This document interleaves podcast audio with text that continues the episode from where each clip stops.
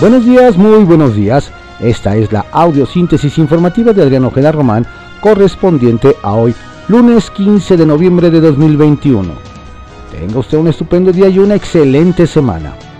Demos lectura a las ocho columnas que se publican en algunos diarios de circulación nacional. Reforma. Aumenta Sedena 64%, contratos sin licitación. Otorgan proyectos a empresas de reciente creación. Hacen compras directas por más de 6.300 millones de pesos durante el 2020, revela estudio de IMCO. El Universal.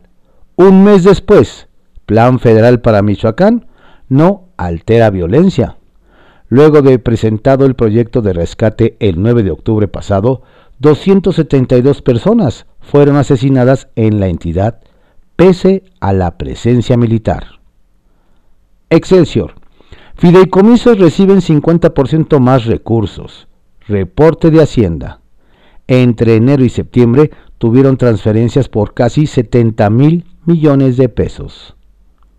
Milenio. Sheinbaum. Encima de los candidatos, la continuidad de la 4T la jefa de gobierno de la Ciudad de México visualiza un futuro de país sin rastro del modelo neoliberal, al que considera origen de pobreza, desigualdad y corrupción.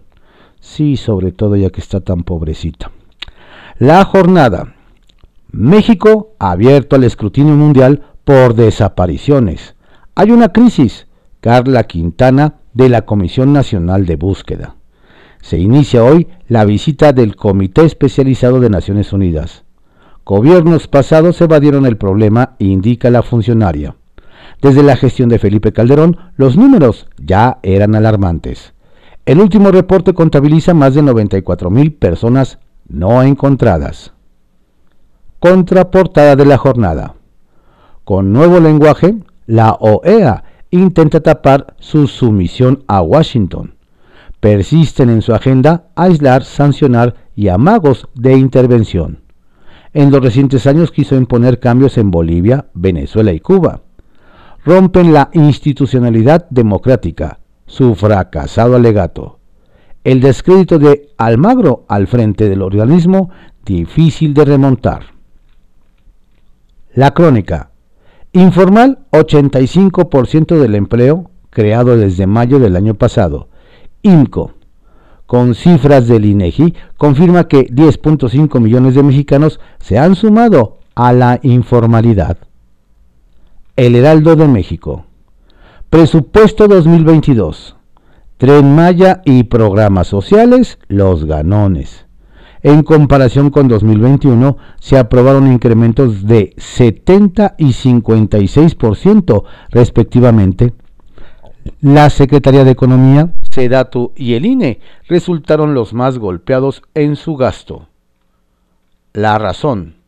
Dejan sin fondos extra a la Comar, institución rebasada por flujo migratorio.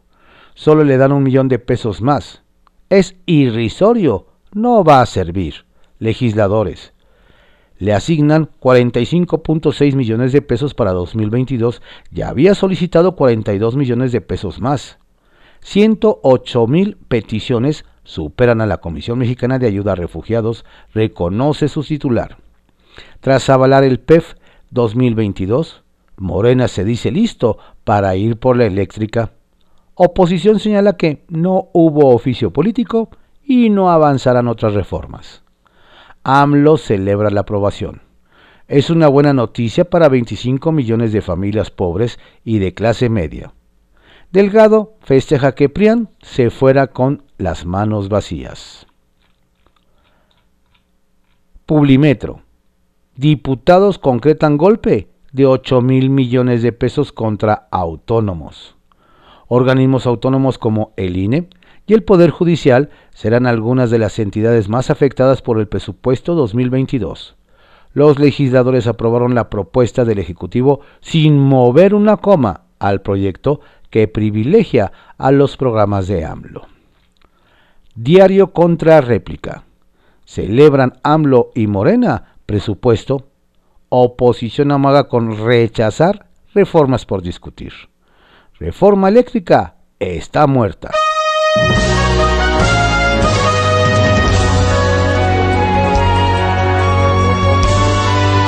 Estas fueron las ocho columnas de algunos diarios de circulación nacional en la audiosíntesis informativa de Adrián Ojeda Román, correspondiente a hoy, lunes 15 de noviembre de 2021.